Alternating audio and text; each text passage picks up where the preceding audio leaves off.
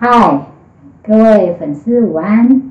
听见看见直播见，那欢迎大家再次收看我们听觉健康基金会推出的直播，这是第五集的直播了。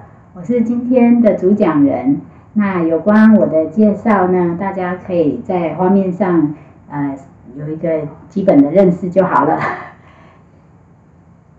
今天呢，我想要跟大家谈一谈。呃，成人的电子耳术后听觉赋能的课程。那想要对电子耳是怎么样运作有更多认识的朋友们，千万不要错过我们这一集的直播哦。在我们的 YT 频道上，我们曾经有介绍过，大约在两百年前的时候，呃，发明电池的福特大师呢，就曾经使用导线放到自己的。呃，耳道里面，然后产生一个轰的听觉感受。那这样子的一个动作呢，启发了我们呃去思考说，哦，原来电刺激也是可以产生听觉的一个可能性。那可惜因为呃福特大师描述这声音实在是太恐怖了，所以呢，呃，这个当两百年前的研究没有被呃一直持续下去。但是呢，大概过了两百年后，还是有很多呃认真的医师们，还有工程师、科学家，纷纷的想要帮助听损的朋友解决他们听不到的一个困扰。所以，人工电子终于在一九八四年的时候，可以获得许可，正式的可以在成人身上的植入。在过了几年之后，大约是一九九零年。距今差差不多三十年前，电子耳也可以在两岁以上的儿童植入。好，电子耳呢，主要是由两个部分组成的，有植入体的部分跟呃体外的语言处理器。那植入体的部分是需要手术植入的，它主要呢啊会有一个长长的电极串是深入我们的耳瓜里面。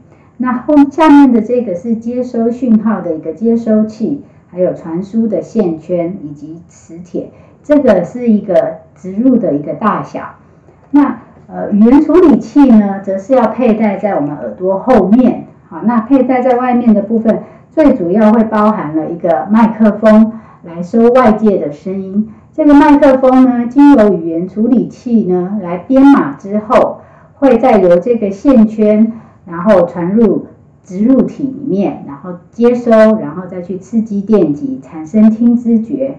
这个下面部分是电池的一个主要的来源。好，那它植入的两个植入体跟呃外面的语言处理器，其实是靠着磁铁相连接，运作起来就是这样。大家也可以看一下我们这个人耳的剖面图，这植入体的位置就是在这个头骨的下方，然后呢。呃，语言处理器其实就是佩戴在耳朵后面。植入体的呃大小目前大概都没有太多的变化，但是语言处理器呢会一直进步。现在也还有像这种一体一体成型的机器，把呃麦克风和头件还有电池都精简成一个小小的一个单位里面，就可以直接佩戴在呃电子耳的使用者的头上。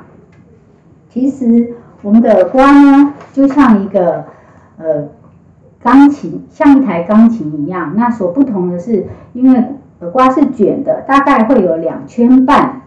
那越靠近底部的地方，跟越靠近顶端的地方，它就代表了钢琴高低的两端。越靠近低呃外面的地方，是解析我们高高频率的声音，也就是音高比较高的。声音比较顶端的地方呢，它就是负责帮我们把低频的讯号呃加以还原，然后帮忙处理这个部分的声音。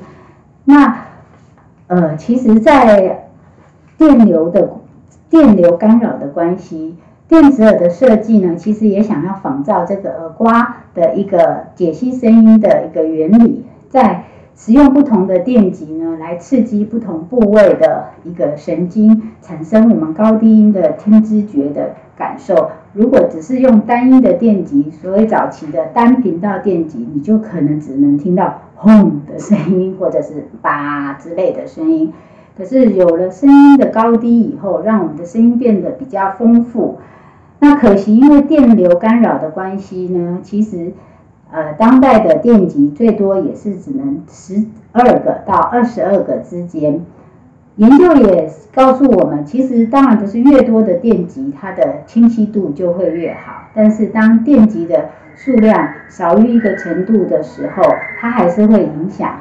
毕竟我们健康的耳朵里面，一个健康的耳朵，呃，毛细胞内毛细胞就有三千多个，外毛细胞有一万多个。那相较于十到二十个之间的电极来运作，它的呃。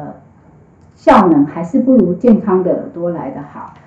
今天呢，我邀请到一位非常特别的来宾，他是我刚来基金会时候的学生。而我在认识他的时候，他真的很活泼，还包着尿布在地上爬爬爬、走走走。那因为呢，先天性的呃双耳极重度听力损失，所以呢，他的呃。听觉的表助听器无法提供他太好的帮助，所以他在两岁多的时候就植入了早期的呃电子耳。那早期的电子耳不同的是，它不是我们常见的呃钛金属的材质，它使用的是一个陶瓷的一个植入体。那它的电极呢也只有八个。那以前的语言处理器呢，其实也不是像我们刚刚介绍的这么简便。大多是像呃口袋型，像你现在的手机大小的一个处理器，那上面会有不同的接线跟线圈的一个设计。那使用者呢，得把这个机器呢背在身上，或者是说在你的衣服，可能每一件衣服你都要缝缝制一个口袋，让处理器可以可以带着，随时都可以接收声音。那小雨使用的。当年使用的处理器就是这一款，它已经算是比较简便了。头它的头件上面会有麦克风，然后会有一个像口袋型的一个接收器，呃，处理器。呃，我记得以前有一本呃描述电子小朋友如何学习听声音的书籍，叫《随身听小孩》。现在的。呃，五年级或六年级生可能都每一个人都会有一段随身听的岁月，那年轻人可能就不知道了。其实随身听的时候，它其实最大的缺点就是不不不不简便。那对于孩子来讲，他得背着这个这个随身听，还有准备电池，在听觉上面其实是是有一些限制，活动上也会有一些限制。那二十年后。小雨呢，因为觉得原来的电子不不够他使用了，所以呢，他在去年底的时候呢，决定要植入重新植入新的电子耳。那他又再度成为我的学生，那非常呢，谢谢他愿意来分享长大以后进行电子耳复健的经验。各位粉丝，如果你们有想要问小雨的问题，千万。呃，要把握这个机会，可以在留言区留言，小编和我呢会赶快帮你现场询问哦。那我们接下来我们就来欢迎我们的呃来宾小雨。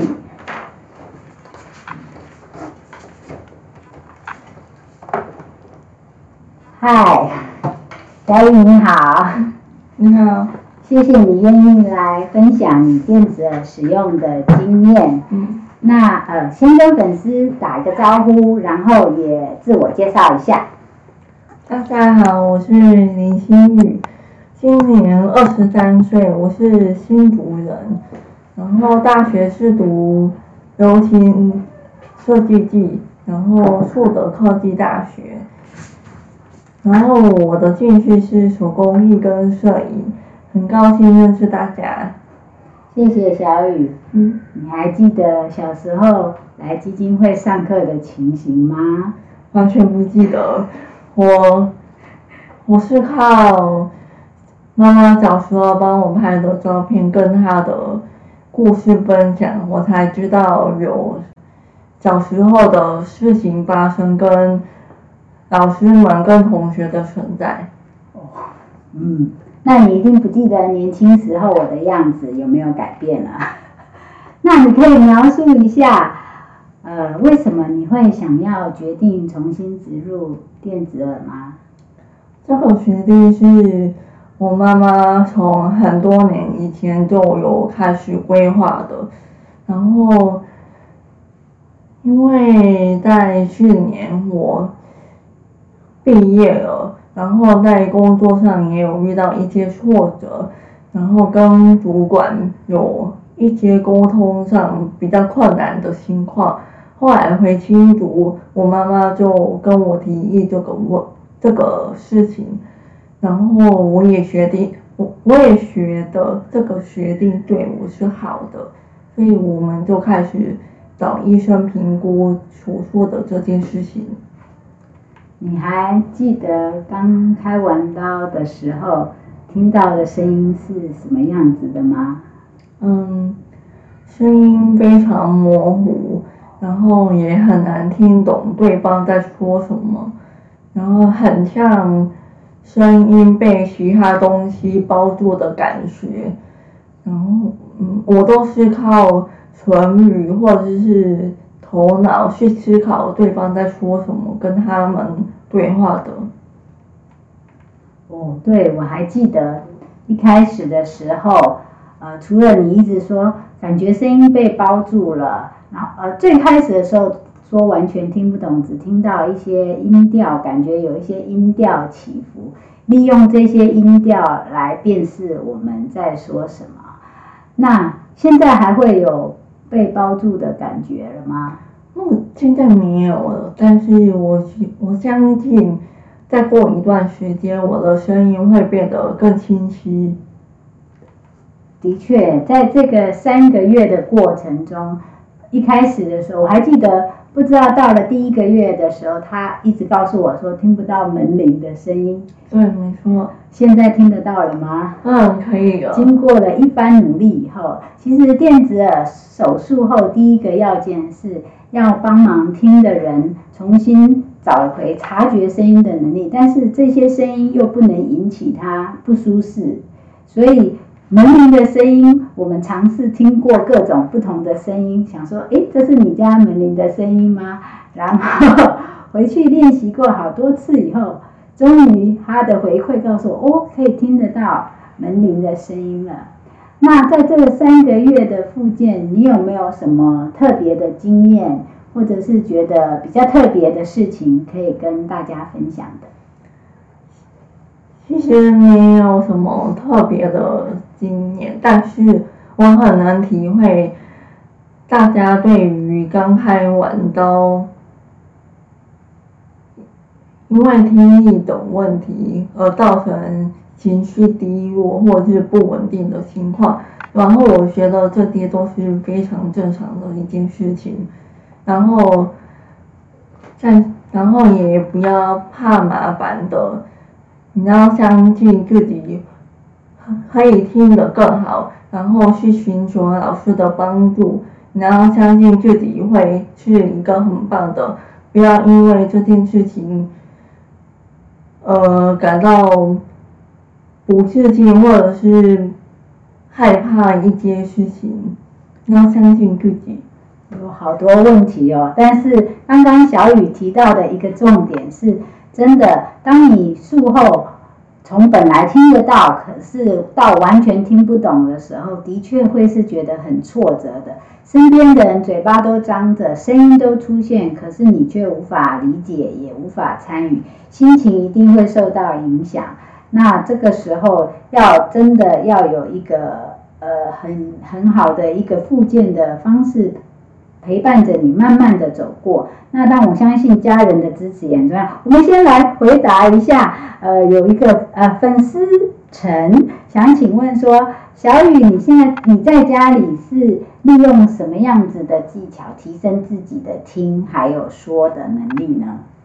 嗯，我在家里是家家人跟我练习，不管是妈妈、爸爸还有姐姐，他们都会。跟我去做练习，然后同时我也会去看一些 YouTube 的讲话的影片或者是影集，然后我觉得听多听多看多练习都是对自己有帮助的。还有还有粉丝网想要请问小雨，你之前做什么样子的工作呢？那在工作上有遇到什么样比较？你刚刚也有提到有一些挫折，是什么样比较辛苦的事情？嗯，我之前是做皮件的工作，就是帮忙工匠去制作皮包、皮夹、皮带之类的皮制品。然后我在工作上面的挫折是，嗯，虽然制作上没有什么问题，但是如果说主管想要分配给我一些其他的工作，比如说设计上的，然后想要我去做一些设计的发想或者是规划，然后呢，但是他们会。想要就是口头上的沟通，或者是电话沟通，但是那时候我听力的关系，所以有些沟通上会比较困难，然后会比较慢跟上对方的速度，然后那时候我因为还不好意思让他们再说一次，然后我就会因为。这件事情感到非常失落。还好你勇敢的面对。嗯。好，谢谢你的分享。但是我想要知道，说新的电子耳跟旧的电子耳有哪一些地方是帮助你听得更好？哪一些进步是让你特别开心的？最开心的还是没有？嗯，当然有啊，是。听音乐，我我听我听见了以前的电子耳没有听到的细微的声音，比如说打鼓的时候敲锣的声音，我以前都没有听到。直到开刀后，我一直不断的去测试，我才发现我有很多声音我都听见了，然后也变得非常敏感。然后也可以听电话了，这是我非常高兴的地方。哦，对，听电话真的是一件呃很……我其实一开始小雨，我记得你开始来的时候有列出三个愿望，希望经由这个电子耳可以帮助你。其实一开始他描述到曾经有呃听音乐，我记得有，然后听电话。呃，我那时候其实有跟他说，我不能确定这个电话是不是可以透过新的电子耳可以帮助，因为呃，大家可能不，你们觉得他讲话很清楚，可能无法相信，其实他在呃之前就是还没有重新植入之前，我们帮他做的呃语言的辨识的辨识率的一个评估，其实是不到五成的。换句话说，他在很模糊的情形下，他还是可以产生这么清楚的口语。那如果使用电话话，是完全没有视觉线索的。在没有视觉线索下，要接听电话，我相信所有很大部分的听损的，呃，不管是大朋友或小朋友，其实都会觉得很紧张又焦虑。可是上个礼拜他来上课的时候，就进来跟我说：“哎，老师。”我这礼拜呢 有三次成功的经验，一次一次是跟我讲电话，因为他晚到了，他早上去学开车，然后他要告诉我他晚到了，然后一次是跟妈妈，还有一次是跟谁？不记得了，反正我就记得你跟我说有三次成功接电话的经验。嗯，好，那所以真的。呃，这些进步，我相信你的家人应该也有感觉到，他们给你的有，他们他们在家常常会测试我的听力，不管是距距离很远，或者是把门关起来的情况，他们都会趁这个时候叫我一声，跟我说话，然后我然后我都会去做回应，他们也觉得。我现在也听得非常清楚，而而且对听觉变得敏感，他们都很为我高兴。嗯，还有粉丝想要了解说，你是怎么训练你自己的口语清晰度的呢？嗯，这一题有点难。其实我们现在，其实小雨的口语，呃，跟手术前后，我觉得没有太大的差别。你觉得有很大的差别吗？嗯，其实，嗯。其实，在手术前，我对说话的部分还有一些不标准的情况。然后，但是我在手术后，我在科研上的课程，还有有规划了一些口语的矫正，所以我我觉得我现在对于口语，其实有些音也是变得非常标准了，一定会有进步。好，呃，其实，在听整个就是术后的听觉的那个赋能的课程里面，当然大家会很关心说哦，口语的清晰度。可是，呃，我还是要在这边跟呃大家、跟粉丝们分享，其实一个好清晰的口语，其实最主要是在建立在好的听上面。当你可以听清楚了以后，我们再去要求嘴巴跟上你的呃。耳朵，那不然的话，你会其实会很多过度的用力在你的那个肌肉上面。其实我们的整个听觉赋赋能的课程里面，除了我们呃帮助先帮助小雨把所有的声音可以察觉得到，然后会再利用不同的策略，比如说上到下或者下到上，上到下就是大脑的姿势来帮助他听取听懂的东西。下到上可能是分辨，我记得，呃，比较大的是数字，我每次会考他。一开始的时候我就说好，呃，类似我会遮着嘴巴说五二一八，五二一八，他他会被我训练的很快。这一开始的时候这是困难的，但是在经过一两个礼拜的练习，他就会好一些。那我觉得在口语上面，我们我最喜欢跟他挑战的是采橘子。采橘子，因为呃，支持这这些声音其实是大家会发现他还有努力的空间。那但是我呃听觉的建立会先习惯先起来以后，这个后面的清晰度其实它是真的会在进步的。那也许我们后面会再需要呃原治疗师的一些更多其他的方法来帮忙。但是听的部分还没有结束，包括我们刚刚讲的听电话。怎么样让声音在嘈杂中还可以听到电话？一些辅具的连接。上个上一集的直播里面有介绍一些方式，不管是远端的麦克风、蓝牙串流，都是一些可以呃让使用电子重新再去呃连接、去尝试哪一个是最适合他的一些方法。当然，最后刚刚他有说，在工作上的时候，因为会不好意思问别人。这些沟通策略跟沟通技巧也是会包含在我们整个听觉赋能课程里面。好，那是需要逐步的按照这个听的人的一个听的状况的进步，然后慢慢的加入，让他可以听得更好。那大家一定会觉得很好奇哦，刚刚有好多粉丝说要跟你看齐。真的很认，他真的很认真。我每一次给他的功课，他回去都会练习，真的。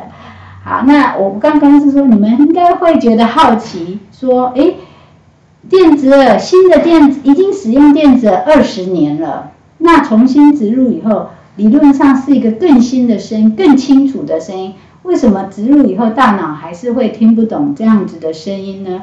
那？其实，在我们过去的经验里面，很多重新植入的，不管是大朋友或小朋友，在刚开始的时候都是无法听懂的，因为我们电极植入的地方耳刮是这么小，差不多像我这小指头，我们的耳刮大小就差不多是这样。那电极植入的时候，不管是十个、二十个，即使是使用相同的型号的电极、相同长度、由相同呃。精准手术的医生植入之后，它都不可能到相同的位置，即使是零点零一 mm 的差距，它所刺激到对应的一些神经元族群都是不一样，产生的听知觉也会是不同的。就好像这时候你给大脑一组新的编码，你必须再把旧的编码重新再做一个配对，重新再做学习，它才有可能再度听懂。那这个时候。刚刚我们所提到的各种的策略就会派上用场，然后当然要有一颗，就是要愿意练习，然后不要怕，不要觉得哎自己做不到或是挫折，然后就退缩。好，那植入电子耳真的可以可以拓展，就是更好更多的听觉的经验。如果你的身边有需要电子耳术后听能赋能的听觉赋能的朋友，那也欢迎呃，请他们可以跟我们联络，或是到我们的网站上去找寻更多的资料或来电。最后，我想要请问，请小雨跟粉丝分享一下，参加我们基金会的术后听觉赋能课程是不是有帮助？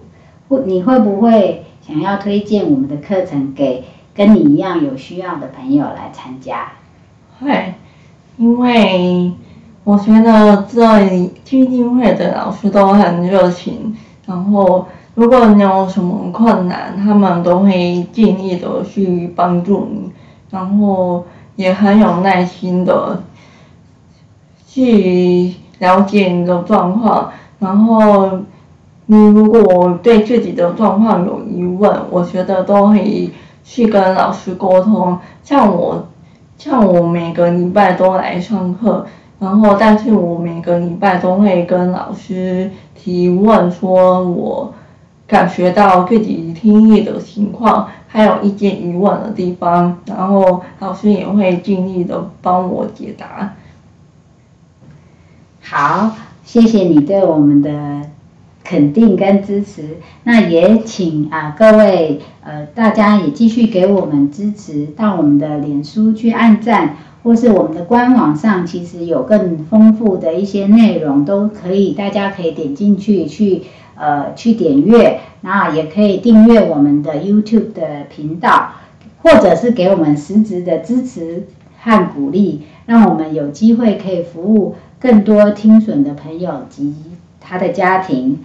那最后我要帮小雨广告一下，他的专长他已经呃大学毕业了，然后呢他的专长刚刚有提到是织品的设计，还有皮件的制作，他他的手很精巧，还有他有很不错的摄影的技能，还有很很棒的摄影作品。